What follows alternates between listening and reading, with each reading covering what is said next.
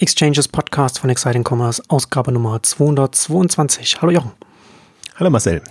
Heute wollen wir uns mit Social Shopping oder Mobile Shopping, hast du, hast das auch auf Exciting Commerce genannt, mit Instagram und Pinterest beschäftigen, die äh, jetzt mehr Shopping-Funktionen dann mit reinnehmen. Also bin gespannt, in welche Richtung die Ausgabe heute dann gehen wird. Aber zunächst zu unserem heutigen Werbepartner DBT. DBT ist heute mit 9500 Mitarbeitern, 10.000 Zustellfahrzeugen und 6500 Pickup-Paketshops einer der größten Paketdienstleister im europäischen Paketmarkt. In Zeiten steigender Paketflut kommt den Pickup-Paketshops eine immer größere Bedeutung zu. Bis zu 100 Millionen Pakete werden 2019 in diese zugestellt werden. Und jeder Empfänger, der sein Paket dort abholt, ist auch ein potenzieller Neukunde für den Shop, dessen Kerngeschäft oft im Einzelhandel liegt. So verknüpft DPT den stationären Handel mit der Welt des Onlinehandels. Das bringt den Filialen verloren gegangene Kunden im siebenstelligen Bereich zurück. Eine wichtige Rolle spielen hierbei auch die digitalen Innovationen von DBT. Über die kostenlose DBT-App beispielsweise und ihre einzigartigen Funktionen wie Live-Tracking oder der Vorankündigung eines einstündigen Lieferzeitfensters, das sich im Laufe der Zustellung sogar auf bis zu 30 Minuten verkürzt, kann der Kunde zum einen sein Paket in Echtzeit verfolgen und zum anderen, falls gewünscht, in seinem Wunschpaketshop umleiten. Gleichzeitig werden über die preisgekrönte App, die bereits zwei Millionen Mal heruntergeladen wurde, auch Marketingmaßnahmen wie zum Beispiel digitale Voucher und Rabatte für den jeweiligen Paketshop-Partner gesteuert. Für den Kunden bedeutet das mehr Service und mehr Angebote. Für die Shops bedeutet das mehr Frequenz und Umsatz. Welche Vorteile das Konzept der Pickup-Paketshops im Einzelnen hat und auch zum Booster für ihr Business werden kann, dazu später mehr. Finde es ja ganz, ganz interessant. Ne? Instagram, Pinterest arbeiten ja schon länger an verschiedenen Formaten, wie man den Online-Handel oder Handelsfunktionen in die eigenen Dienste mit äh, integrieren kann. Pinterest, die Eltern werden sich erinnern, schon mal mit Pinnable, äh, nee, Pinnable, nicht Buyable Pins waren's. Ja. Oder Shoppable, Buyable, glaube ich, Buyable. Pins. Äh, haben sie schon mal versucht und dann wieder umgestellt. Also experimentieren da noch mit den Formaten und Instagram hat sich auch relativ langsam an das Thema rangetastet. Die haben im November 2016 angefangen mit den ersten Tags, also dass man in den Fotos, in den Bildern auf Instagram die Brands ihre eigenen ähm, Produkte taggen konnten. Jetzt haben sie es immer so weiter langsam ausgebaut. Und jetzt das Jüngste bei Instagram ist jetzt äh, Checkout bei Instagram, dass sie jetzt in äh, Private Beta quasi mit ausgewählten Brands, Marken, Herstellern jetzt da als angefangen haben, in den USA zu testen, bei dem die Instagram-Nutzer dann die Payment äh, Informationen hinterlegen können bei Instagram, sodass sie dann direkt in der App das alles kaufen können. Und dann kann man dann auch die Bestellungen verfolgen und so weiter. Also übernehmen sie dann da einiges dann davon.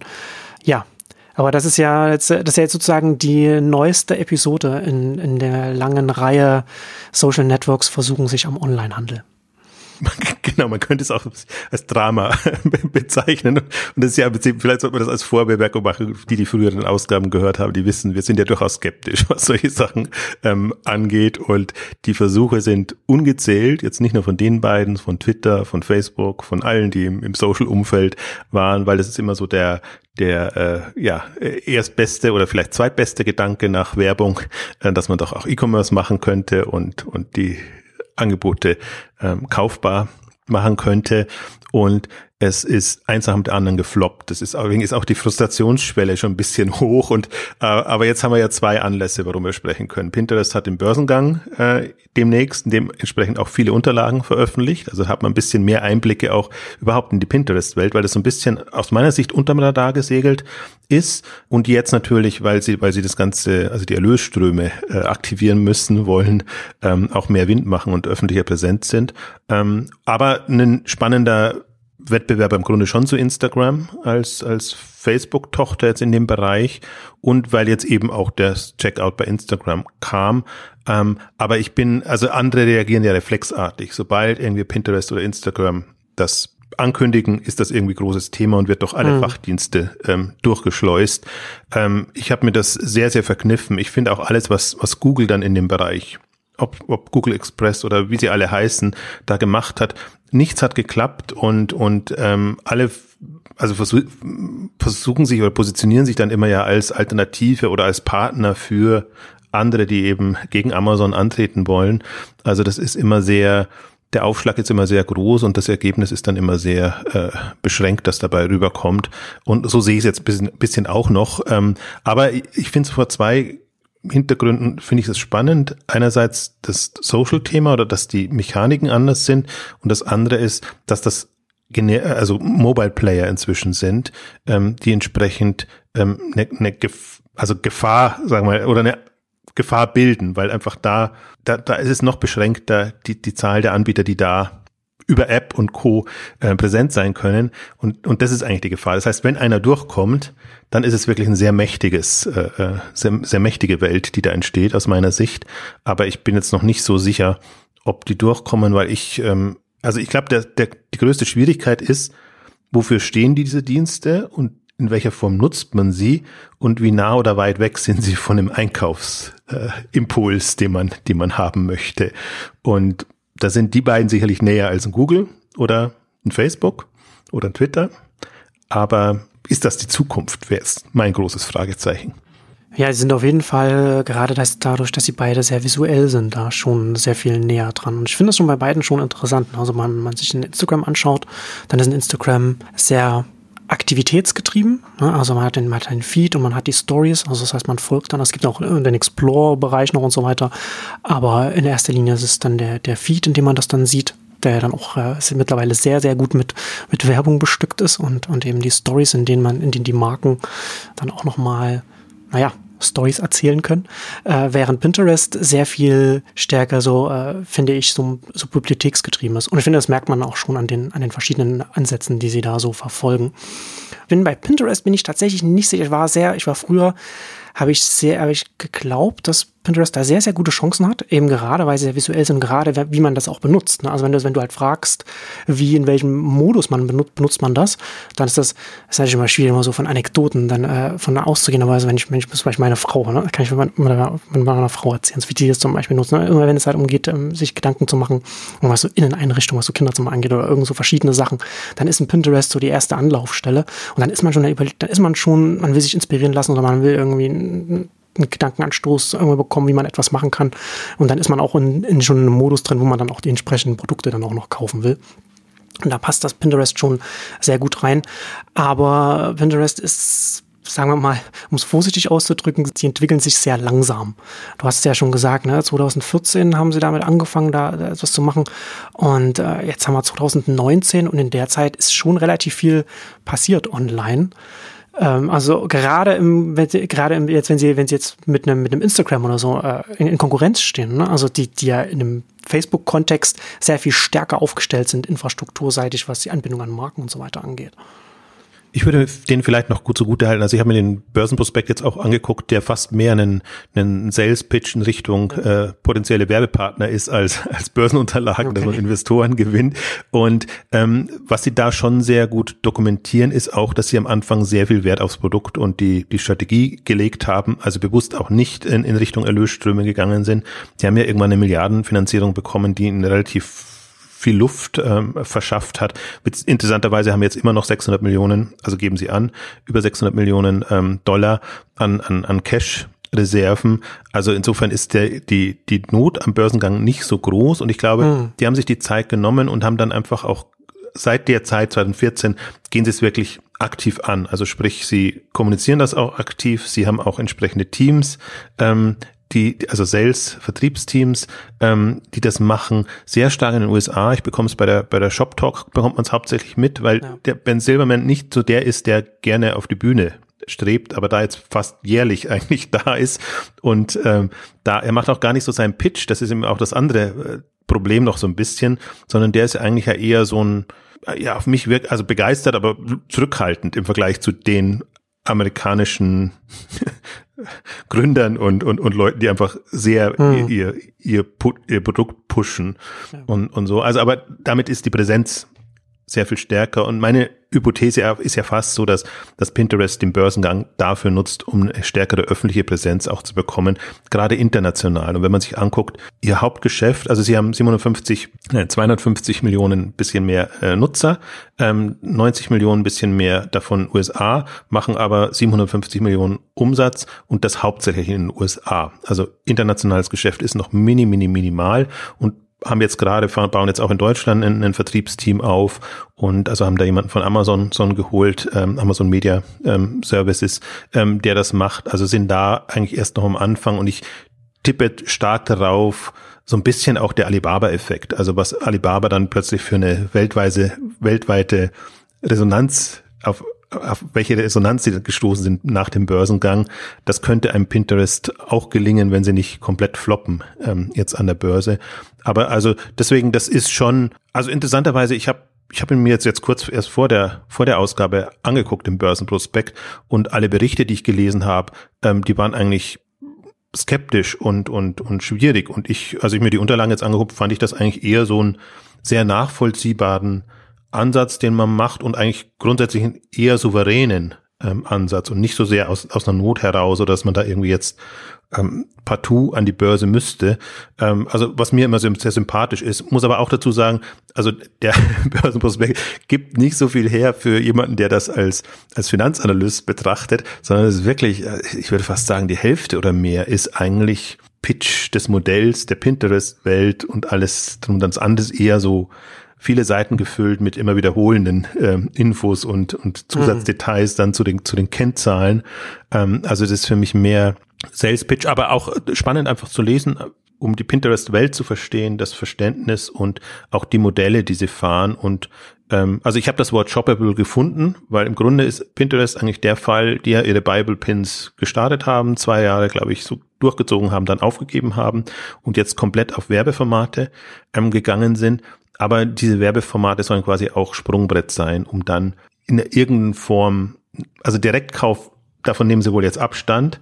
Ähm, also sie kommunizieren so, dass sie, dass man quasi seine, seine Pins hat und darüber dann in den Shop geleitet wird. Und die haben eben klassische Anzeigen und eben so rotierende ähm, Anzeigen, wo man, wo man dann quasi als Partner, Brandpartner oder Händler mehrere Produkte anbieten kann und das dann eben ähm, weiterleitet. Und eins wollte ich noch ergänzen, weil du es vorher kurz angeschnitten hast. Was sind die drei Felder, auf denen Sie sich stark sehen? Das ist Home, das ist Style und das ist Travel, wo Sie, also wo ich jetzt mal sage, also Nutzer werden es sicherlich breiter sehen, weil im Grunde ist es da ja nicht vorgegeben. Aber das, denke ich mal, sind so die drei Bereiche, wo Sie die Werbepartner ähm, gewinnen wollen dann. Ja, also bei Pinterest bin ich sehr gespannt, wie, wie sich das entwickeln wird, weil sie ähm, ja, vor den ähnlichen Herausforderungen stehen, vor denen jetzt auch ein Snapchat oder ein Twitter steht. Sie stehen sich einfach den zwei großen Giganten gegenüber, also Facebook und Google, die einfach den Zugang jetzt zur gesamten werbetreibenden Welt weltweit relativ gut abdecken online. Und das ist halt eben auch gerade, ne? deswegen sehe ich auch, also bei, bei Instagram sehe ich schon, dass wenn, wenn Instagram jetzt nicht größere Fehler macht bei dem, was sie machen, äh, mit, dem, mit dem, was sie jetzt einführen, mit diesem ganzen Checkout und so weiter, diese Funktion, das ist ja jetzt alles das ist ja jetzt keine Rocket Science, was die da machen, ähm, dann sind die da schon auf einem guten Weg, wo sie da auf jeden Fall da ihren ihren Teil vom Kuchen dann abbekommen werden. Wie groß der wird, ist dann, ist dann bei Instagram eher die Frage, aber sie werden auf jeden Fall einen abbekommen, einfach weil sie jetzt relativ groß sind, mit über einer Milliarde aktiver Nutzer seit, seit über einem Jahr und zusätzlich eben auch noch dadurch, dass sie direkt in die ganze Werbeinfrastruktur von Facebook integriert sind, ist das, ist das ein, ist ja auch gerade so ein Facebook ein One-Stop-Shop für, für einen Werbetreibenden. ist das auch ein No-Brainer, dann da zu überlegen, was kann man da noch tiefer integrieren bei, bei einem Instagram, bei einem Pinterest ja, also bin ich nach wie vor, ich finde das Produkt nach wie vor sehr spannend und sie sind, ein, ja, wie gesagt, ne, sie sind halt einige der wenigen im westlichen Bereich, die abseits von Facebook noch existieren. Sie haben jetzt diese verschiedenen Integrationen, ne, wo man dann halt komplett dann seinen, seinen, seinen, seinen ganzen Katalog dann reinladen kann und ähm, ja, ich weiß nicht, ich bin bei, bei Pinterest nicht so ganz sicher, ob sie bei den Sachen, die sie jetzt machen, ob sie da wirklich da so gut in dem Nutzungsverhalten der, der ihrer Nutzer dann mit da drin sind. Ja, also man sagt das ja so Shopping Search und so etwas. Ist das dann wirklich dann in der Nutzung von einem, von einem Pinterest, von, von der normalen Nutzung von einem Pinterest mit drin? Also ne, passt das alles zusammen? Oder ist das dann einfach nur, sind das dann einfach nur zusätzliche Tabs, die man, die man dann noch aufrufen kann und die dann einfach dann von den Nutzern dann ignoriert werden? Weil das ist ja letztendlich das Spannende. Ne? Die haben diese aktiven Nutzer und diese aktiven Nutzer sind in einem gewissen Modus drin. Und kann man das harmonisch miteinander mit, mit einem Shopping-Erlebnis äh, verbinden? Kann man das besser verschmelzen, als, als einfach nur Werbung anzuzeigen? Und das, äh, ich glaube, da liegt die große Herausforderung und das große Potenzial, wie gut beide diese Verschmelzung hinbekommen. Ne, Im Grunde finde ich, hat Pinterest die besseren Karten, weil okay. sie, sie, sehen sich ja so auch als, als Tool ähm, zum, zum, zum, zum Sammeln und zum, zum oh. Planen von, äh, von Themen und Geschichten. Ähm, die Frage ist für mich da eher, ob sie sich damit nicht beschränken. Und ich bin halt so, also sie haben ja eine sehr klare Aussage auch, ähm, die einerseits gut ist, weil Sie ja sagen, Sie wollen die eigentlich in Anführungszeichen sauberen äh, Anbieter von so einer Plattform sein, wo eben nicht so viel Schindluder getrieben wird, wo, wo, wo gespammt wird und, und alles gemacht wird. Also haben da eine klare Vorstellung, klaren Anspruch, äh, was aber natürlich dann auch wieder die Dynamik rausnimmt und und also die die ich, ich habe ich frage mich eher, wie Pinterest dauerhaft Nutzer gewinnen will und, und bei der Stange halten will äh, und, und nicht irgendwie eine Richtung abdriften will, die ihnen vielleicht Potenzial ähm, entgehen lässt, was, was, was sie dann auch haben. Ähm, gerade wenn man so andere Angebote und, und also ich finde, Instagram ist halt sehr viel stärker, Community möchte ich jetzt nicht sagen, nehme halt Social, obwohl es abgegriffen ist. Also sehr ja, ja. viel stärker verzahnt, vernetzt äh, etc. Und da tue ich mich immer schwer, wenn ich dann so die die, die, die, den Tool-Gedanken oder Utility-Gedanken nennen sie es ja bei, bei Pinterest ähm, dann sehe, ähm, das ist auch eine, ja, also vielleicht ist es, ist die Zeit dafür reif, dass auch solche Dienste genügend Nutzer anziehen können und dass sich das auch rumspricht. Aber das war eigentlich immer so in der Anfangsphase, sagen wir vor 10, 15 Jahren, ähm, war das eigentlich immer das Manko. Dann hattest du ein schickes Tool, das keiner kannte und vor allen Dingen der zweite Punkt ist, ist relevant. Und dann sind so viele äh, dran gescheitert. Und ich habe immer so das Gefühl, sobald dann jemand kommt, der das kann, also der, der auch, auch noch einen, äh, einen ich habe leider nur abgedroschene Worte, ein virales Potenzial hat oder, oder mhm. eigentlich solche, solche Momente drin hat. Und das, glaube ich, kann auch sehr schnell passieren jetzt in, in dieser mobilen Welt, in der mobil vernetzten ähm, Welt. Also da sehe ich jetzt, also ich bin eh nicht bei dir. Also da Instagram halt bei Facebook angedockt ist und in dieser Welt drin ist, haben die natürlich eine ganz andere sind sehr viel stärker verankert. Im Pinterest als, als unabhängiger Player, ich bin, hab groß, ich finde es faszinierend, dass sich ein Pinterest, ein Twitter, ein Snapchat unabhängig noch halten können. Aber im Grunde wäre das fast was, was irgendwo angedockt gehört. Aber auch da haben wir ja zig Beispiele gehabt und als letztes ist ja Polyvore eingegangen und die ganzen ähm, frühen Social äh, Shopping, Commerce Dienste, die haben sie alles nicht geschafft. Und wir haben ja im Prinzip zwei Ausgaben schon mal gemacht zu dem Thema. Das eine ist, warum sind die untergegangen in aus, aus Hypothese wäre in einer Instagram-Welt, die einfach vieles, was, was in dem Bereich hätte passieren sollen, wollen, besser gemacht haben und weil eben dann große Händler hochkamen, die plötzlich mehr äh, Nutzer hatten und mehr Aktivität als diese ja eigentlich übergreifenden. Dienste.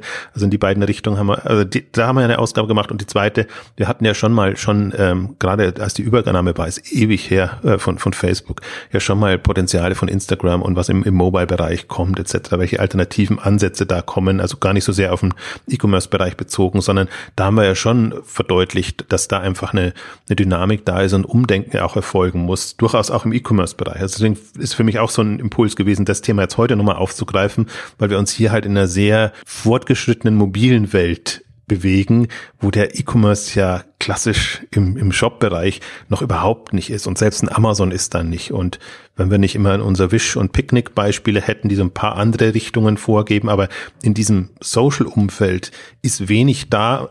Das Einzige, was mich da so, wo ich, was ich immer noch ein bisschen beobachte, wo ich gespannt bin, ist ein Poshmark, die, die ähm, im Prinzip Wiederverkaufsplattform, aber sehr social äh, organisiert, die aber, glaube ich, nicht die Qualität an Bildmaterial etc. hinbekommen. Aber die als einziger Player in diesem, diesem e weiten E-Commerce-Feld es aus meiner Sicht schaffen, oder eine Chance haben, es zu schaffen, muss man eher sagen, ähm, da eine, eine entsprechende Plattform aufzubauen, die vergleichsweise sich auch sehr stark noch aufs Produkt konzentriert haben und auch jetzt in Interviews hört man dann, dass sie sich da eigentlich eher gebremst haben.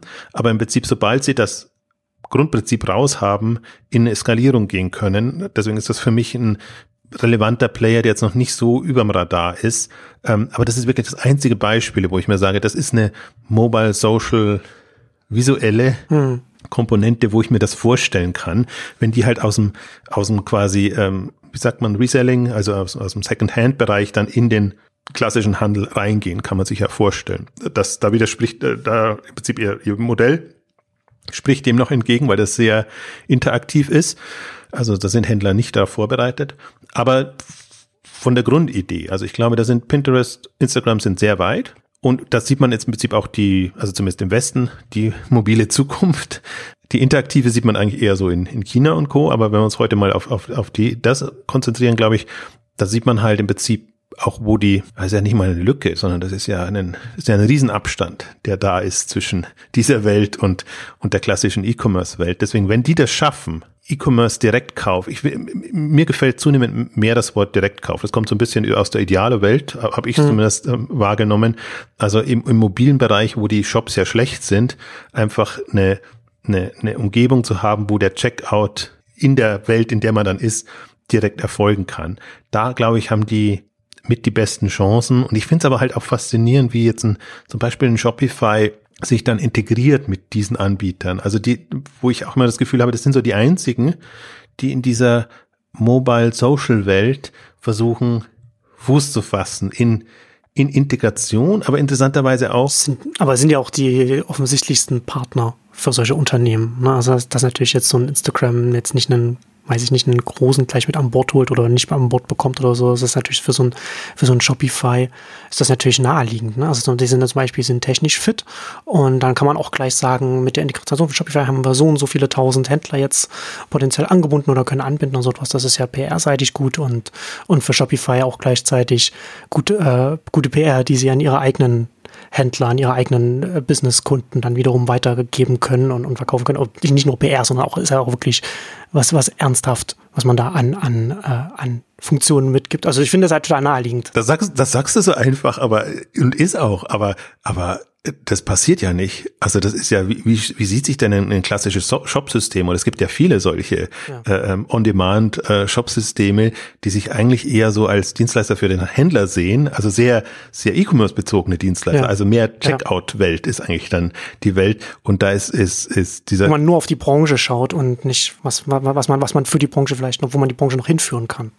Also das kommt halt jetzt ein bisschen, weil, weil, weil Shopify sich da öffnet und eigentlich auch in, in, in Werbeservices und in, in natürlich Payment Services eh und, und solche Sachen denkt. Also ein bisschen eine andere einen anderen Ansatz und einen Anspruch hat ähm, im in der Shop-Tech, Shop-System-Welt als als manche andere. Ähm, ja, ich stimme, deswegen grundsätzlich stimme ich dir zu. Ja, das ist super naheliegend, aber das ist eine super super Ausnahme und und das ist auch der der Grund, warum natürlich jetzt äh, Shopify da no, so ein Standing bekommt und so als, glaube ich, in, gerade in der Welt eigentlich so als das ultimative System gilt und witzigerweise ja nicht mehr nur für Kleinhändler, sondern da kommen ja die ganzen Brands auch hoch. Genau. Und das finde ich zum Beispiel auch noch eines des interessantesten Aspekt im, im Kontext jetzt mehr mit Instagram als mit Pinterest, diese Influencer-Welt, die ja, kommt genau. und die in E-Commerce einsteigt. Das ist so ein, so ein neues Ökosystem, das um diesen riesigen Distributionskanal und das da darum herum entsteht. Ne?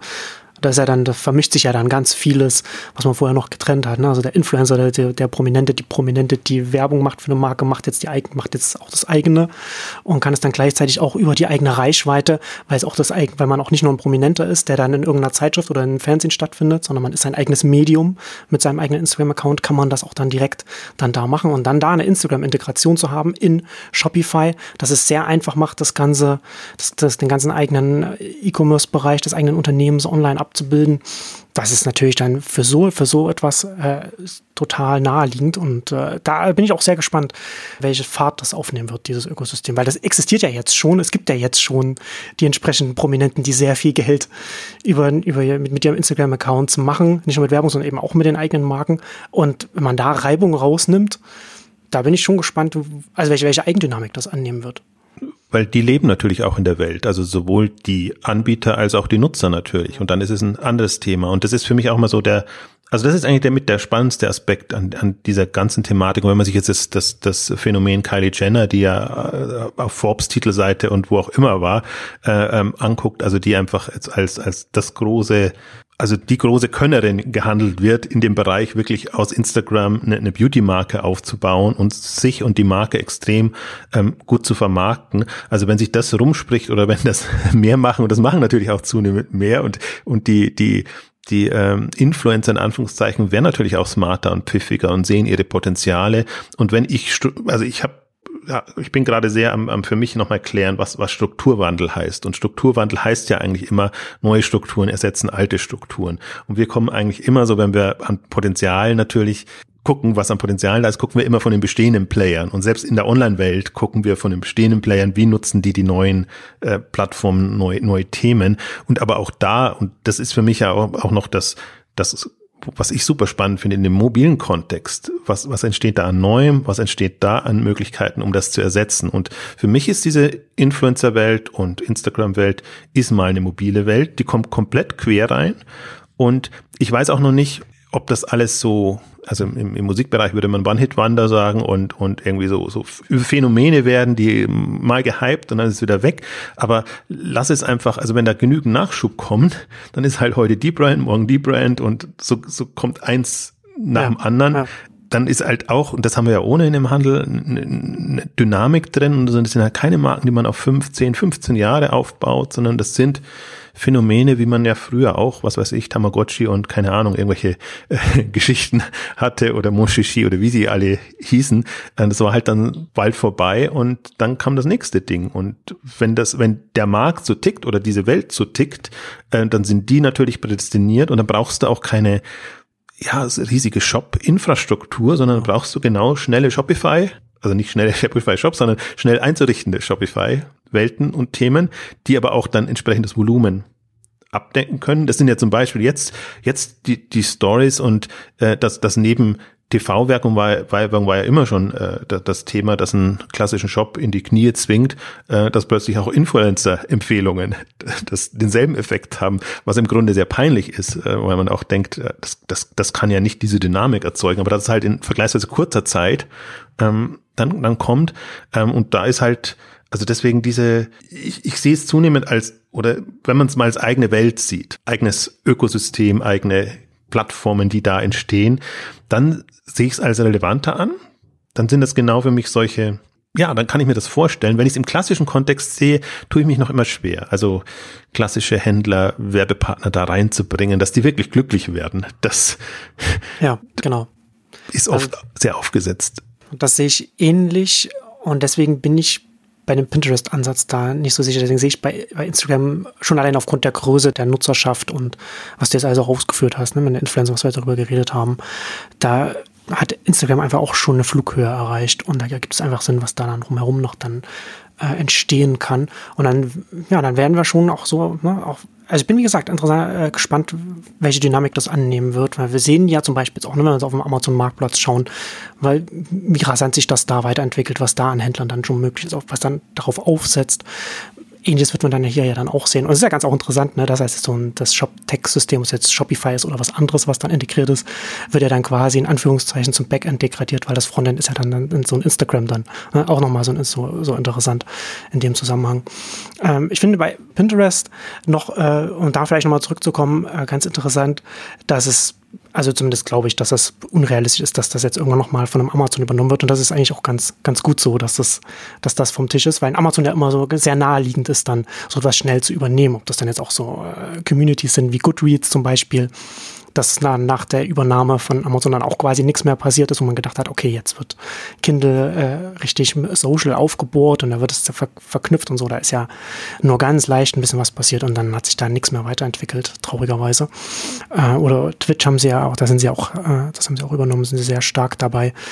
Also sie machen da ja relativ schnell mit ihren Übernahmen dicht und da haben sie irgendwie bei Pinterest nicht das Interesse gehabt oder das Management hatte nicht das Interesse. Ich glaube, dass da auch so ein bisschen damit reingespielt hat, dass du hast ja schon gesagt, sie haben noch 600 Millionen auf der hohen Kante liegen, dass Pinterest auf der einen Seite ähm, so ein bisschen glaube ich, beim, bei der Businessentwicklung die Disziplin fehlt, weil sie relativ leicht viel Geld einsammeln konnten. So heißt das so ein bisschen so, das ist, das ist der Nachteil auf der, aber der Vorteil, dadurch, dass sie Geld einsammeln konnten, sind sie jetzt einfach unabhängig und werden es wahrscheinlich auf absehbare Zeit bleiben.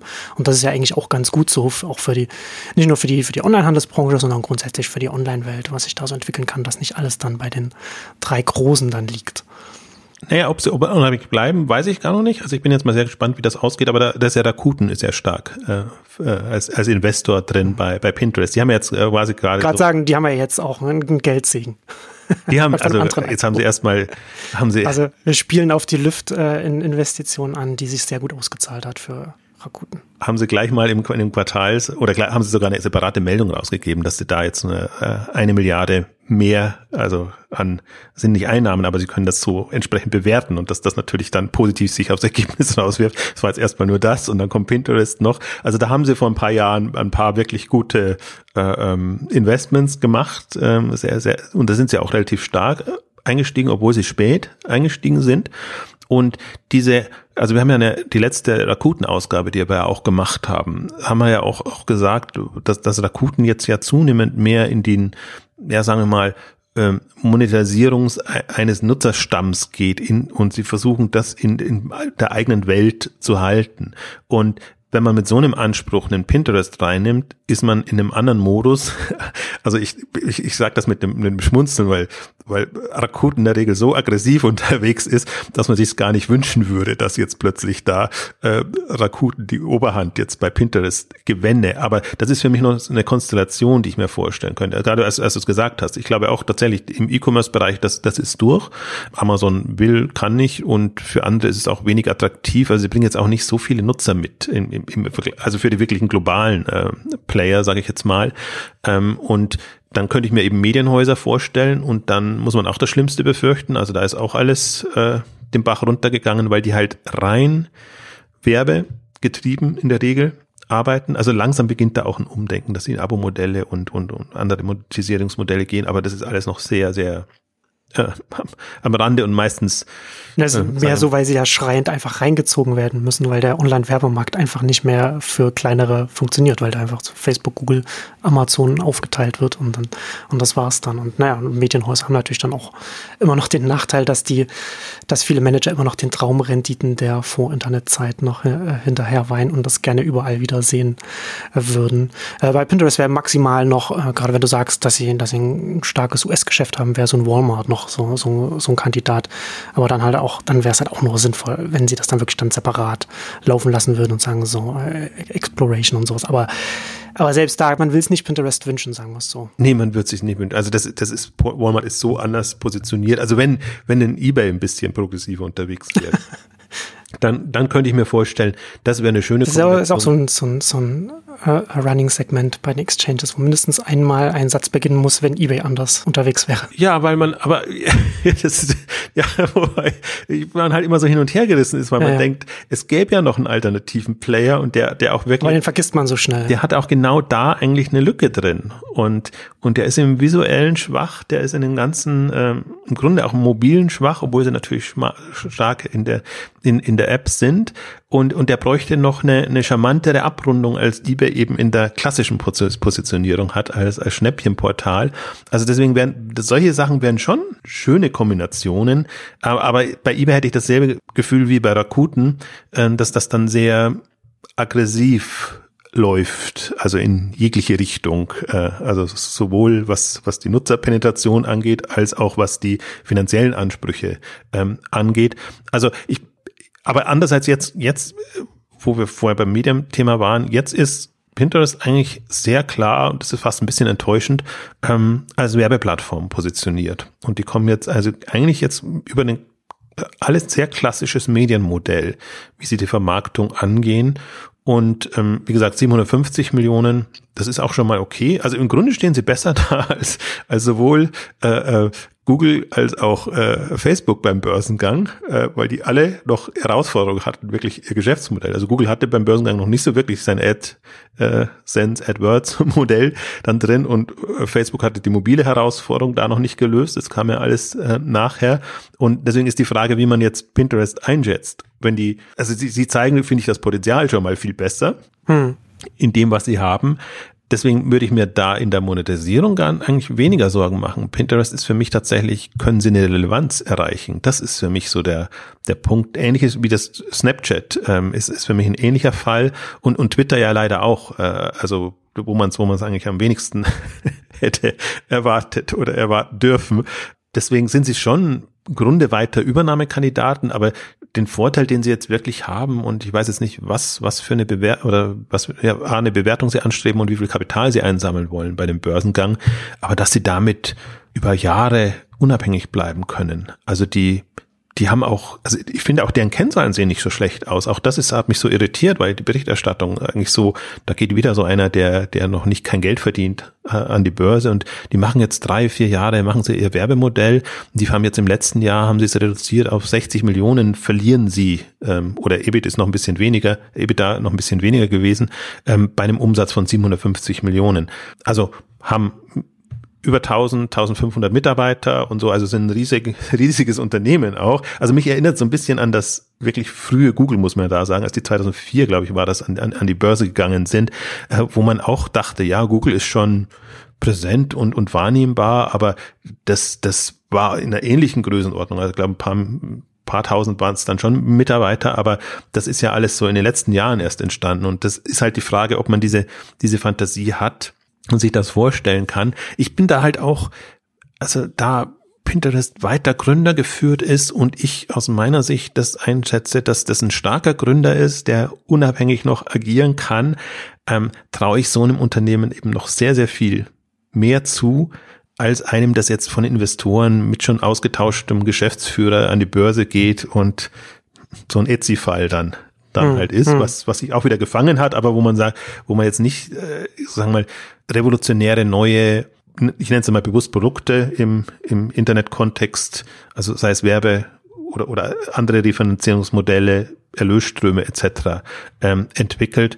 Und da bin ich also da, wie soll ich sagen, meine, meine Grundskepsis Pinterest gegenüber, die eigentlich, die sich eigentlich jetzt die letzten Jahre erhärtet hat, weil ich mir dachte, eigentlich, die sind schon weg vom Fenster und da hört man nichts und da kommt nichts und das äh, irgendwann machen sie immer wieder auf sich Aufmerksamkeit und aufmerksam und dann ist es immer eher, eher so, ja, uns gibt es auch noch. Und das ist halt, die, die, die löst sich langsam, so würde ich es vielleicht formulieren. Und ich verfolge das jetzt mit Interesse und Spannung, ob die da wirklich vorankommen und entsprechende Produkte, Services entwickeln können. Ja, ich auch. Äh, ich würde vielleicht noch von einer anderen Seite äh, können wir das auch noch betrachten, weil es ja auch die Frage stellt, so für den Onlinehandel, warum das jetzt auch langfristig so das interessant ist, wie sich ein Instagram oder ein Pinterest äh, entwickelt. Und man kann es letztendlich darauf zurückzuführen, man muss auch als Onlinehändler einfach dahin gehen, wo die wo die Menschen sind. Man muss ja irgendwo, muss man nicht nur das Produkt zu den Menschen bringen, sondern man muss ja auch irgendwo sich selbst erstmal als Anbieter, als Angebot äh, den Menschen erstmal zeigen, dass man, äh, sag ich mal, so existiert. Ne? Also ich sehe so ein bisschen so ein Instagram und so sowas, solche äh, gerade, also zumindest in Instagram, gerade dadurch, dass es so aktivitätsgetrieben ist, auch so ein bisschen so als den Nachfolger der Innenstadt, so ein bisschen. Ne? Dass man da auch sagen kann, man, man, äh, man kann auch als Onlinehändler auch sagen, wir müssen ja jetzt nicht ähm, jetzt hier an der Stelle versuchen jetzt unseren Katalog abzubilden oder wir haben auch vielleicht auch nicht das Sinnvollste, unseren kompletten Katalog jetzt auf einem Pinterest hochzuladen und dann auf das Beste zu hoffen, sondern sich überlegen, was kann man da vielleicht konkret in dieser Situation machen, so wie man eben auch nicht davon ausgehen kann, dass man in der besten Lage in der Innenstadt jetzt ein, ein riesiges, eine riesige Filiale aufmachen kann, sondern vielleicht nur eine kleine Auswahl oder sowas gemacht hat. Ne? Also dass man so, dass man sich da auch da Gedanken macht.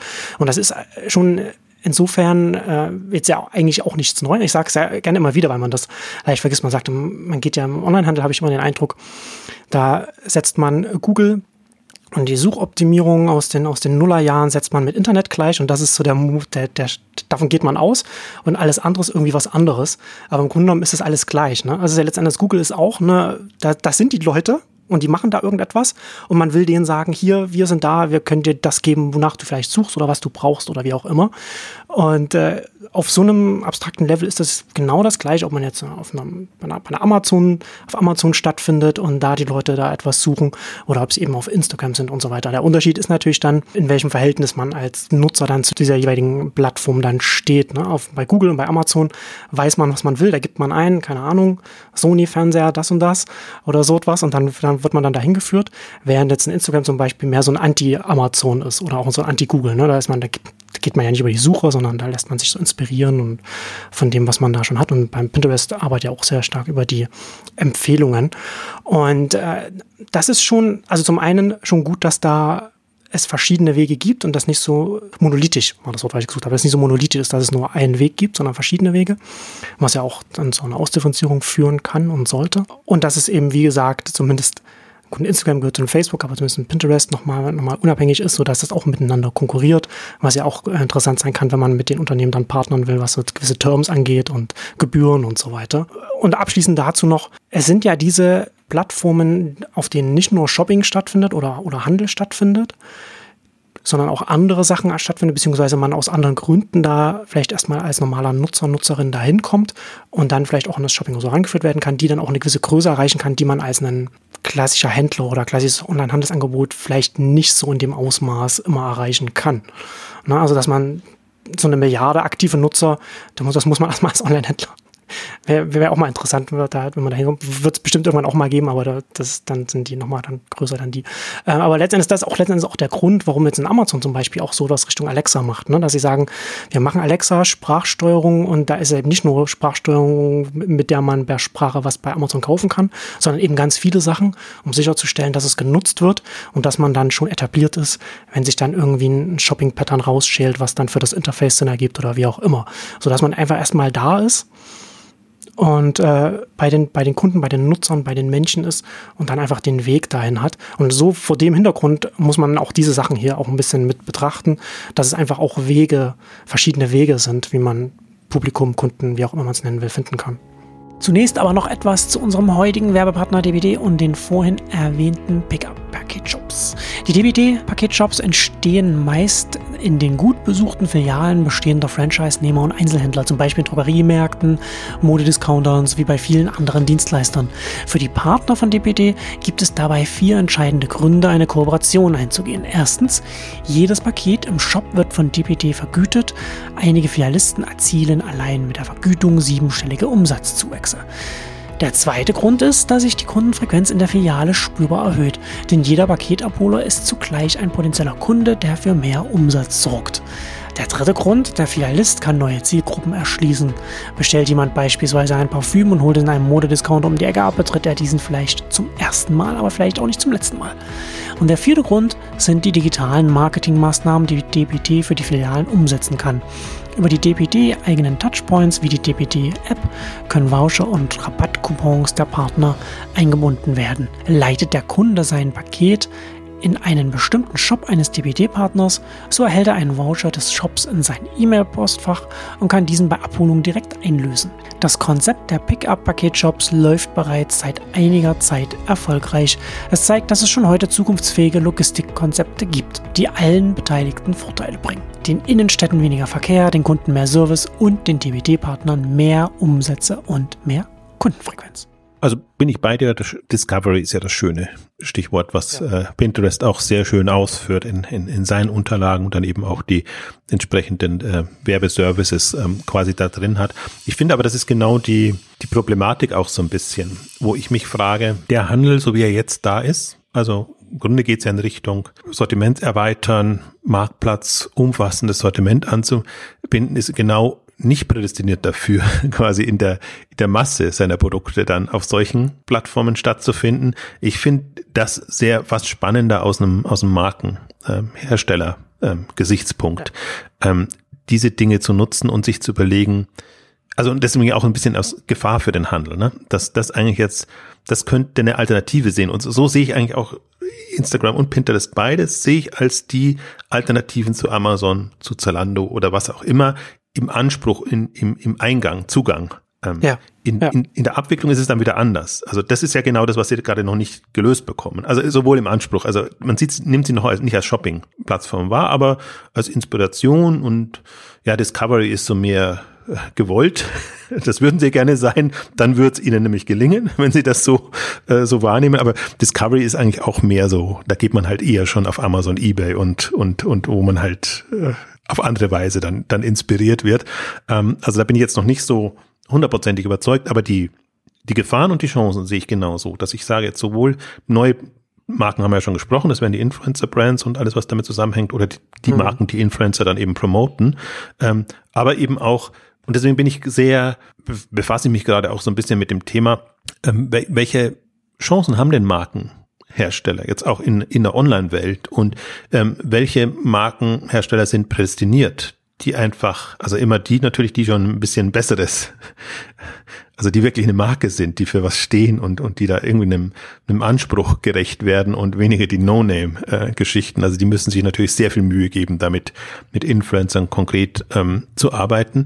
Also das, das sehe ich, da sehe ich ein riesiges Potenzial, wenn das funktionieren würde und da sehe ich auch einen Wettbewerber eben hochkommen, die den etablierten Konkurrenz machen können. Und habe ich jetzt wieder mal den Faden verloren. Jetzt wollte ich noch einen zweiten Aspekt reinbringen. Ja, gerade so etablierte Marken, ne? also im, im, Modebereich sind da ja schon sehr stark, auch bei so etwas dabei, so Adidas, Nike und so ist das ja dann auch, die sind ja auch alle auf so einem Instagram und so weiter vertreten und äh, ich finde es ja interessant, dass gerade in dem Kontext, ne, wenn man da so an, an, die, an die mobilen Apps von Zalando zurückdenkt, die sie eingestellt haben, so Fleek war ja letzten Endes ein Instagram, ein Shopping-Instagram, das man da versucht hat aufzubauen, mit, wo man auch den Marken folgt und die Marken dann da was machen und quasi die Sachen, die sie sowieso für eine Instagram und so machen, da reinladen können und so, wo, wo es so eine gegenseitige Befruchtung dann auch geben sollte und äh, wo man auch gerne selbst als Fleek auf Instagram stattgefunden hätte und so weiter. Also das ist dann schon, ne, also wird ja viel experimentiert auch von den Online-Händlern her. Jetzt weiß ich wieder den, den zweiten Aspekt, den ich noch hatte. Wie muss ein Händler denn aussehen, der, der da Chancen hätte? Und da haben wir ja auch eine ausführliche Ausgabe gemacht über, über Westwing, die einfach über ja. einerseits aktionsgetriebene Sortimente und, und Themenwelten dann kommen können und die dann natürlich eigenes Programm machen ja. und die ja komplett umgestellt haben. Also wo man halt vom Modell her schon so aufgestellt ist. Ja. Das ist, das, das passt dann zusammen. Das, das ist, das ist, und, und das ist, das ist natürlich, mühsam, mühevoll und das kann man erst ab einer gewissen Größenordnung machen, ähm, die, die eben jetzt ein Westwing zum Beispiel erreicht hat und, und die dich, sich da sogar noch sehr treu bleiben können in dem, was sie machen. Und dann kann man, weil dann kann man das auch wieder Marken anbieten und ähm, weil das ist natürlich schon also es ist leichter gesagt, Marken haben dann eine, eine Chance, ähm, aber das, das dann wirklich zu machen und, und das dann online auch zu leben und, und jetzt eben nicht nur auf externe Influencer angewiesen zu sein, sondern das auch nicht nur über Agentur, sondern auch wirklich intern hinzubekommen. Ich glaube, darum muss es dann auch wirklich gehen, weil es so ein bisschen, also, oder es gibt eben diese ganzen Influencer Agenturen, Systeme, Lösungen, das heißt mal ganz, ganz allgemein, dann geht's auch wieder, weil dann ist die Marke ähnlich in der, in der Rolle wie mit einem Händler bisher aber also die sind ja alle in Richtung Flagship Stores etc. gegangen, um diese eigenen Erlebnisse dann auch noch hinzubekommen. Das wäre dann eher der Denkansatz, den man dann hätte. Und da muss man einfach bis zu einem gewissen Grad, muss man das selber in die Hand nehmen und das dann auch entsprechend entwickeln, vorantreiben, was auch dann wieder im Grunde günstiger wird. Also weil, weil bei, bei Westwing ist ja genau so, dass die das den Content eben selber produzieren, so produzieren auch, dass das nicht Werbeformate sind, sondern dass man eben dann einem Westwing als Content äh, und Informationsdienst nutzt. Das schließt nicht aus, dass man trotzdem noch für seine Angebote dann äh, entsprechend wirbt und sich positioniert. Also zum Beispiel die Pinterest hat es eben getrennt. Die haben einen Branding-Teil, der vergleich, vergleichsweise wenig macht und dann eher einen abverkaufsgetriebenen ähm, oder zum Teil auch einen, also ganz klassischen verauktionierten äh, Werbeteil, äh, wo dann halt gefüllt wird. Und je nachdem, welchen, welchem Anspruch man dann eben auch hat oder wie man da getrieben ist, ähm, wird man das dann auch nutzen. Aber ich bin halt schon immer der Meinung, Abhängigkeit bringt es auf Dauer nicht. Also das ist, weil das ist schon so, wie du sagst, natürlich. Das, das ist quasi die, die Alternative und die, die neue Welt. Aber ich glaube, man kann es unterschiedlich angehen. Und das finde ich halt auch, das irritiert mich nach wie vor. Und jetzt haben wir 20 Jahre, bald 25 Jahre irgendwie Google Suchmaschinenoptimierung oder so. Die, dieser, in, dieser Denkansatz, der geht mir schon nicht ein, weil der nicht in keinster Weise kundenorientiert ist, sondern nur auf das System und auf die Suchmaschine hin optimiert ist. Hm. Und das hat man sehr, da ist man aber so reingerannt und, und, und so tickt das auch alles noch. Und deswegen kommt der Handel aus, aus der Falle nicht raus. Weil hm. wenn du einen suchmaschinenoptimierten Shop machst, dann wirst du nie einen äh, ansprechenden für einen Endkunden ansprechendes Angebot äh, machen äh, und und du wirst auch du tust dir das auch nicht an, weil deine Umsätze dann entsprechend einbrechen. Du hast deine, deine Conversion etc. ist, ist nicht mehr so. Und deswegen kann man da auch viel falsch machen und einfach dann wirklich einen Weg einschlagen, der komplett in die Sacke, Sackgasse führt. Und ich bin ja immer noch der Überzeugung, dass 80, 90 Prozent des E-Commerce-Marktes sind in dieser Sackgasse drin, weil es gibt wenige stammkundenorientierte Konzepte, die wirklich aus sich heraus dann überleben können und das machen können. Und das wird natürlich auch nicht propagiert, weil die ganzen, also Google war sehr lange sehr stark, jetzt ist Facebook sehr stark. Das ist ja unheimlich, was, was, wie, wie man eingenordet wird. Also für mich ist das immer Brainwashing jetzt im, in, in diesem Kontext, weil ja alle, die Agenturen, Experten und so, das quasi ja propagieren als, das ist die Lösung. Und wenn du das nicht machst, dann bist du schon mal ganz weit hinten dran. Und ohne sich jetzt aus, aus einer Handelsstrategie oder aus einer Markenstrategie sich das eigentlich zu überlegen, macht das denn Sinn? Und wenn ich das mache, warum macht das Sinn? Im Prinzip ein ähnliches Phänomen hat man gerade bei, bei Amazon auch, diese Amazon-SEO-Geschichten, ähm, die auch alle so aus einer, aus einer, ja, du musst das machen und das, das ist die, Welt und du kommst an Amazon nicht vorbei, das stimmt, aber du musst dich auch nicht auf alles einlassen, was gerade jetzt so äh, äh, empfohlen wird, was aus Amazon-Sicht Sinn macht und was in dieser Amazon-Welt auch Sinn macht. Aber mhm. da muss man sich halt überlegen, macht das für mich strategisch Sinn, mich in diese Welt einzubringen? Und das in dieser Falle sitzt das alles noch? Also da fehlt mir auch diese, fehlt mir ein, aber ich möchte nicht zu sehr, weil da könnte man wirklich, da könnte man ja lamentieren ohne Ende. Ja, es fehlt ein bisschen der Blick auf die Optionen und die Opportunitätskosten dann, ne? Ja, und es fehlt die Souveränität grundsätzlich. Ja. Also das, das, das, das ist alles, man lässt sich sehr schnell sagen, was zu tun ist und was nicht zu tun ist. Ähm, man ist aber nicht in der Lage, selber für sich zu entscheiden und auch durch eigene Experimente natürlich herauszufinden, was macht denn Sinn, warum macht das Sinn? Und wie kann ich trotzdem noch mich so aufstellen, dass ich halt überall vertreten bin, aber von niemandem abhängig bin? Hm, also das ist ja zum Beispiel für mich jetzt das, das ist ja durchaus spannend, was da jetzt gerade entsteht. Also dass wir, ich bin da gar nicht so diese Sorge, also die wir mit GAFA haben und dann kommen zunehmend mehr Buchstaben hinter, hinten dran, wo, wo der Eindruck entstanden ist, dass man, dass man wirklich, dass sich das immer mehr konzentriert und man, man sehr abhängig ist, dass man einfach sieht, die Palette wird jetzt größer und das sind, also das sind wirklich die, die ganz Großen sind natürlich die ganz Großen, aber ja. die drunter sind, sind groß genug, dass sie eine eigene Bedeutung erreichen können und besti bestimmten Segmenten eine Bedeutung erreichen können. Und das macht das Ganze doch wieder sehr viel, ja, da entsteht wieder Wettbewerb, ja. nicht direkt, aber indirekt. Ja mehr Chancen. Das erinnert mich so ein bisschen an die, also das jetzt so sagst, das erinnert mich so ein bisschen an die Diskussion, als, als das iPhone rauskam und Android und man äh, gesagt hat, dass äh, das iPhone, das Android, weil das sehr viel offener ist und, und quasi den Windows-Ansatz verfolgt, da dass das iPhone platt machen wird und das wird sich wiederholen wie in den 90ern. Und das ist ja nicht so gewesen aus verschiedenen Gründen, aber interessant finde ich in dem Zusammenhang eben auch, dass wir jetzt ja heute in der Welt leben, in der wir so viele Geräte, jeder dieses, jeder hat dieses Gerät, ist ja von der, von der Installed Base, von der, von der Gerätschaft, die, die in der Welt draußen ist, auf denen die Betriebssysteme sind, so viel größer als äh, zu den Microsoft-Höchstzeiten, also da weiß ich nicht, 250 Millionen PCs oder so hatten. Und dann hat, dann hat Microsoft eben alles dominiert und nichts anderes hatte mehr da Chancen, dann da sich irgendwo noch äh, reinzukommen. Und heute ist es aber so, dass der, der Smartphone-Markt ist, ist um Vielfaches größer, um mehrere Dimensionen größer, was eben dazu führt, dass ohne Probleme zwei nebeneinander existieren können, weil auch die Nummer zwei ohne Probleme auf einen nachhaltigen Level kommt. Und genau das Gleiche ist, was du jetzt auch sagst. Ne? Wir sind, es ist so viel Menschen sind online, die Nutzerschaft ist so groß äh, und man, es wird so viel gemacht, dass es an vielen Stellen einfach so ist, dass es zwar Netzwerkeffekte und damit Zentralisierungseffekte gibt an vielen Stellen, aber gleichzeitig die Märkte so groß sind, dass auch die Nummer zwei oder vielleicht sogar noch Nummer drei ein Level erreichen kann, der wirtschaftlich nachhaltig ist. Also das ist, deswegen finde ich diese Diskussion immer so, so absurd, also die natürlich erstmal klar sind und wenn man sich nur darauf fokussiert, ja, wenn man eben nur einen Amazon, einen, einen Google, einen, einen Facebook etc. Im, im, Fokus hat, dann wird das alles immer mächtiger und, und dramatischer und dann sind diese ganzen Abhängigkeitsszenarien und, und alles oder Zerschlagungstendenzen und was dann eben alles kommt, hm. nachvollziehbar und verständlich, nachvollziehbar und verständlich und finde ich auch gut, dass diese Diskussionen gibt und, und kommen, weil diese Themen werden wir immer wieder haben. Ähm, aber man darf da nicht übersehen, was denn jenseits des Ganzen was man gerade im Fokus hat, äh, noch passiert. Und das finde ich eigentlich immer das Spannende, weil, weil ich eigentlich, und ich komme immer wieder zurück auf meine Fünfjahressicht, wenn man sich anguckt, wo wir vor fünf Jahren standen. Also nicht von Jahr zu Jahr, sondern wo wir vor fünf Jahren standen, äh, wo einfach noch, wir hatten keine Plattformthemen, keine Plattformdiskussionen. Wir hatten Alibaba nicht, ein JD kannte niemand, wo wir jetzt diskutieren. Genauso wird man dann in fünf Jahren sehen, ähm, dass, dass wir einfach Themen haben und, und Aspekte diskutieren, die wir uns heute noch nicht so vorstellen können oder die, die die, im Nachhinein gab es natürlich im An Anklang, aber sie haben äh, in, im Anfang oder, aber sie waren halt nicht annähernd so, so bedeutsam, dass man gesagt hat, man wird jetzt in fünf Jahren über das Thema sprechen und das hat, hat eine Relevanz. Und ich glaube, das muss man sich immer verdeutlichen und, mach, äh, und, und darf, darf sich da nicht in so eine, ja, das ist so ein, für mich so ein, so ein Vollendungsdenken, das dann da ist. Das ist jetzt so, wie es ist und so schreiben wir das fort mhm. und das wird eigentlich immer dramatischer und, und komplett ausblenden, was da.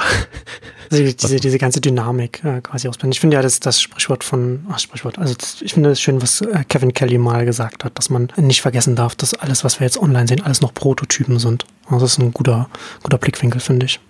Und dann ist doch manchmal, ist doch irritierend, wie man sich bei bestimmten Prototypen dann reinsteigert.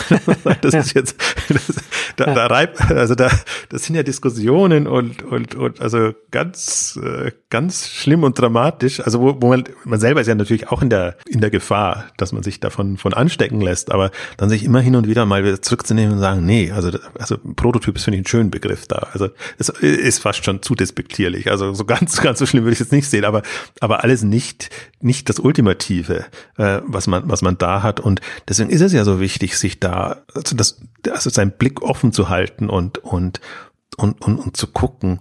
Ähm, weil, und da bin ich jetzt halt gespannt, also weil mich Pinterest so wirklich jetzt daran erinnert, als ich mir das nochmal vorgenommen habe. Also weil, weil sowohl bei Google als auch bei Facebook. Bei Google hatte man 2004, das kann man nie, nie kann man da Aktien kaufen. Das ist so überbewertet und so extrem und, und niemals. Bei Facebook dasselbe Prinzip. Äh, und, und da kamen eigentlich erst die, die Geschäftsmodelle und die Potenziale raus. Und da dachte man da schon, also so übermächtig und, ähm, also und bei Pinterest bin ich jetzt eben genau andersrum, dass ich mal sage, dass äh, vielleicht unterschätzt man das Ding und ähm, das Potenzial ist größer, da könnte man als als als man es momentan wahrnimmt. Wobei da hat man auch wieder jetzt andere Beispiele, wo man bei Twitter oder so hätte man vielleicht auch denken, ja, hoffen da hat können. das Produkt mehr Potenzial gehabt. Und dann, aber das ist, das ist, da, da steckt man halt dann im Unternehmen selbst nicht drin. Man sieht das Potenzial des Produktes, aber von außen sieht man nicht, wie gut oder schlecht ein Unternehmen gemanagt ist. Und da ist Twitter ja sehr, sehr populär dafür, wie schlecht es gemanagt ist. Aber zum Beispiel, um, um noch mal ein bisschen auf, auf Pinterest, wenn ich es mir schon mal vorgenommen habe, dann möchte ich auch ein bisschen aus dem, ein bisschen plaudern. Was, okay. was mich so, und andere Sachen, die mich noch überrascht haben bei, bei Pinterest. Pinterest zum Beispiel, natürlich, der Gründer ist wieder ein Mann, aber die, also das ist ja auch mal so die Debatte, die, die Silicon Valley hauptsächlich mhm. hat. Bekommen die irgendwie, äh, Frauen auch rein in, in, in Rollen und ist da so eine einigermaßen Mischung da. Die ist, die ist bei Pinterest gegeben. Also ist noch nicht eins, also 50-50, mhm. äh, eins zu eins, aber doch erstaunlich viele dann Frauen auch im, im Management, im, im Top-Management da, also die sich da dann auch, auch Mühe geben. Also was bei dem Thema finde ich noch verständlicher ist, wo die, wo die Nutzerschaft, äh, genau, das ja. Produkt eigentlich schon in die Richtung geht. Leider die Frauen noch nicht da, also wo man sich sich dann wünschen würde, also wirklich auch im, im operativen äh, Thema drin. Aber trotzdem, also das wirkt für mich auf sehr, wie soll ich sagen, da, da, da gibt's wenig negativ Irritierendes, sondern wo man eher sagt, ach siehste, und das, das haben sie, das haben sie und das sind alles so Aspekte, okay. da haben sie Potenziale und so. Also ähm, ich bin, ich möchte jetzt nicht den, den, die, also möchte jetzt nicht für die Aktie werben oder so. Also so tief habe ich mich jetzt nicht, nicht reingesteigert, aber alles, was man halt sonst so sieht an, an Unterlagen, die beiden Fälle, die es halt gibt, wirklich die ganz schlimmen, die aus einer Not an die Börse gehen und, und andere, die halt so überbewertet sind, wo man dann auch sagt, das ist eigentlich, ähm, ja, muss ich jetzt auch nicht unbedingt haben. Also weder noch, ich kann mir schon vorstellen, dass die Pinterest-Bewertung dann relativ hoch ist, sondern eher in der zweiten Kategorie drin ist. Aber an, an sich, also ich habe ja jetzt auch die ganzen, sehen wir ja auch die ganzen E-Commerce Unterlagen an und äh, ich habe da inzwischen schon also zwei Töpfe, in die ich die, die ich jeweils werfe. Also man finde, man, man kann aus den Unterlagen schon immer sehr gut sehen, ob das einen, also ob man da versucht mit Tricks und mit, mit, mit, mit Blenden arbeitet oder ob man einfach seine Grundüberzeugung da vertritt und und da kann man sich immer noch streiten, ob das dann relevant ist oder nicht. Aber das ist nicht so, äh, wir versuchen dir jetzt da was vorzugaukeln und, und dann hast du halt Pech gehabt, wenn du dich darauf eingelassen hast. Hm. Und das finde ich ja schon mal eine, also eine, eine andere Herangehensweise. Also deswegen, das hat mich jetzt eigentlich über, überrascht. Ich habe es lange vor mir hergeschoben, weil es nicht im, im E-Commerce-Kernkontext ist. Und so ein Börsenprospekt ist halt doch eher tröge. Aber bin da jetzt tatsächlich überrascht gewesen. Und insofern hat es mich fast gefreut, dass wir das heute als Anlass genommen haben, weil das ist ja auch immer ein Grund, man hat die Informationen und kann dann einfach noch ein bisschen anders argumentieren, als wenn man nur die, also Instagram haben wir ja eigentlich gar nicht so viele Einblicke und, und Eindrücke. Das muss man sich eher so aus dem, aus der Medienberichterstattung oder aus dem eigenen Nutzerverhalten erschließen. Hm, Pinterest hat man jetzt ein bisschen, bisschen mehr Infos. Ich bin da sehr gespannt. Also ich kann mir auch tatsächlich auch noch vorstellen, also wie gesagt, ich bin vom Modell her skeptischer als bei Instagram. Ich glaube, das, das ist ja rausgekommen jetzt aus der Ausgabe. Ich glaube, es sind wir uns beide so ein bisschen ähnlich. Aber die Frage wird jetzt wirklich sein, was, was Pinterest daraus macht, was es aus der Aufmerksamkeit macht und, und wie offen es sich noch halten kann, auch Chancen zu nutzen. Also im hm. positiven Sinne opportunistisch vorzugehen, hm. ähm, die sich bieten, weil im Grunde, im Grunde ist es schon ein relevanter Mobile Player. Ja. Aber dieser Utility-Gedanke, schauen wir mal, ob das was, was werden kann, weiß ich nicht. Ja, ist auf jeden Fall der große Twist der Episode, zumindest für mich persönlich gewesen, dass du da doch sehr positiv gegenüber Pinterest bist. Ah, da bin ich also auf jeden Fall, ich bin auf jeden Fall auch sehr gespannt da. Und wie gesagt, ich bin froh, dass da, dass da noch so ein paar unabhängige Player gibt und dass sie da jetzt an die Börse gehen. Aber nichtsdestotrotz, ich gehe davon aus, dass der Pinterest-Gründer nicht auf der K5 sein wird. Aber, nicht, aber, wir, aber ähnliche wir Themen. wir arbeiten noch daran, dass wir jemanden von Pinterest dort haben. Ähm, ne, wir, wir wollen jetzt, also wir, das ist noch nicht durch, das ist gerade noch in der Entscheidungsfindung. Ähm, ich finde diese mobilen, visuellen Themen, hm äh, durchaus relevant und wir haben diese ganzen Influencer-Geschichten. Mhm. Also wir, wir, unser Mobile-Blog entwickelt sich gerade so ein bisschen in die Richtung. Ist leider noch nicht so spruchreif, aber wir arbeiten da gerade noch dran und werden an der wirklich einen mindestens 60 Minuten bis 90 Minuten Blog in die Richtung geplant. Also das ist, kann man jetzt noch nicht sagen. Insofern jetzt sind wir vom Timing her etwas früh dran. Ähm, aber das sind relevante Themen und ich versuche halt oder ich, ich bin nicht so ein Freund von wir hängen uns an jeden Trend ran. Also wir machen jetzt partout AI, weil AI äh, als, als Thema ist oder Sprachsteuerung, weil Sprachsteuerung als Thema ist, weil für mich das alles immer Mittel zum Zweck ist. Wenn eine gute Strategie da ist und das reinpasst, ist es wunderbar. Deswegen versuche ich, komme ich eigentlich immer eher schon. Also ich sehe halt, Mobile ist wichtig und ist ob, obwohl es Dauerthema ist, unterrepräsentiert. Also das, so wie ich Mobile verstehe. Und das ist nicht, ich mache meinen Online-Shop auch mobil, sondern ich gucke mir diese mobilen Welten an, die da jetzt entstanden sind. Bei WhatsApp, bei Instagram, bei was auch immer. Und, und gucke da, wie kann ich mich darauf einstellen. Und da muss ich nicht, also das ist eine rein strategische Geschichte. Und die finde ich eigentlich auch, auch spannender jetzt aus, aus Handelssicht. Und wenn ich einfach sehe und höre, dass, und das sind ja auch genau unsere Themen, die wir haben, dass das Pinterest sich im, im, im, im, im Möbelbereich, im, im, im Modebereich ähm, etabliert, ähm, dann finde ich, muss man das wahrnehmen und entsprechend machen. Also, das, jetzt habe ich fast zu ausführlich, wollte ich gar nicht so machen. Äh, sagen, ein Aspekt, äh, wir haben den ShopTech-Aspekt, äh, haben wir jetzt inzwischen auch äh, relativ fixiert.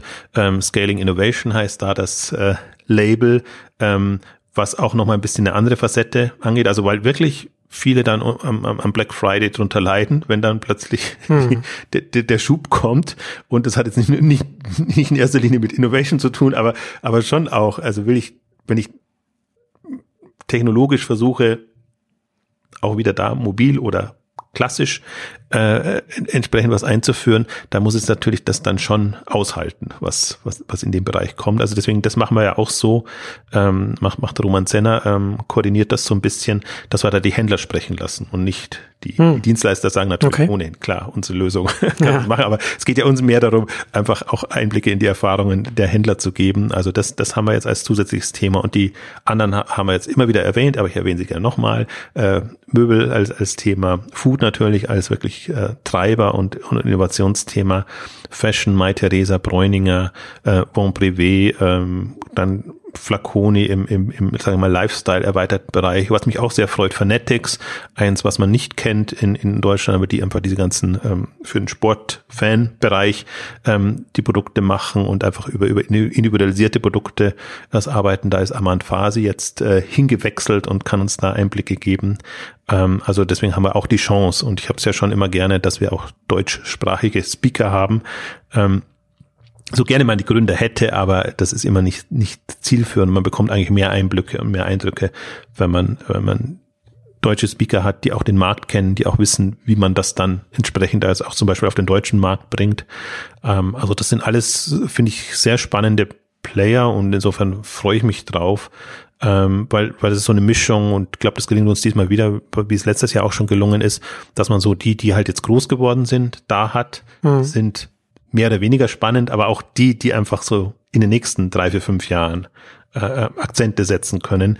Das finde ich natürlich immer, immer, immer interessant, weil man da auch ja noch mal gegenchecken kann, was sind jetzt so die, die Perspektiven für internationale Player den deutschen Markt entdecken oder eben auch für Newcomer, Tink ist dabei und, und, und andere, die jetzt auch äh, neu gestartet sind und wo stehen die dann in drei, vier, fünf Jahren? Also haben sie, haben sie das erfüllen können. AO zum Beispiel, da freue ich mich auch drauf, im, im Logistikbereich. Mhm. Das ganze Home Delivery, Last Mile ähm, Thema ist ja auch eins, was, was einfach sehr virulent ist und wo es noch keine Lösung gibt, aber wo man die bestehenden Ansätze oder die bestehenden Player einfach mal auf die Bühne bitten kann und dann kann sich jeder ja selber äh, eine Meinung bilden, ob die das schaffen, ob das das Modell ist, das relevant ist. Also jetzt habe ich einen sehr umfassenden Ausblick, ähm, glaube ich, gegeben, aber wir zurren das Programm immer noch fest. Also wir haben die Speaker, wenn man sich auf die Speakerliste, ich würde gerne, würde empfehlen, mehr auf die Speakerliste gerade zu gehen, weil die, die Sessions sind wir gerade echt noch am, am Rumjonglieren. Auch eine, noch was, wer jetzt auch zugesagt hat, eine Judith Williams hat zugesagt, ähm, die ich aus mehreren Gesichtspunkten spannend finde, auch als, als Teleshopping, ähm, äh, ähm, Personality oder wie es immer so schön heißt, ähm, weil das sind halt Leute, die verkaufen können und, und Stories erzählen können mhm. und etwas, was was im, Online-Bereich eben so noch nicht äh, passiert. Aber ich habe jetzt auch über Asam Beauty zum Beispiel ja berichtet, auch eine ehemalige Teleshopping-Brand, die sich dann erweitert mit Ströer zusammengeht und solche Geschichten macht. Und, und Judith Williams ist ja so in einem ähnlichen Segment äh, positioniert. Viel Beauty, viel äh, Mode, Lifestyle im, im Teleshopping-Kontext ist, ist nicht so, ist nicht so klassisch, aber diese, diese Produktwelten, also ich glaube, ähm, jemand wie sie kann dann auch nochmal ähm, Einblicke aus, aus dieser Richtung geben, so dass wir eigentlich alle so Aspekte bisschen abgedeckt haben, um nicht das Datum zu vergessen. 4. 5. Juni in Berlin eigentlich jetzt. Heute zeichnen wir am 4. auf, das heißt, es sind genau zwei Monate bis zur K5. Nicht mehr lange hin. Und das ist auch ein gutes Motto, sich die eigene Meinung zu bilden.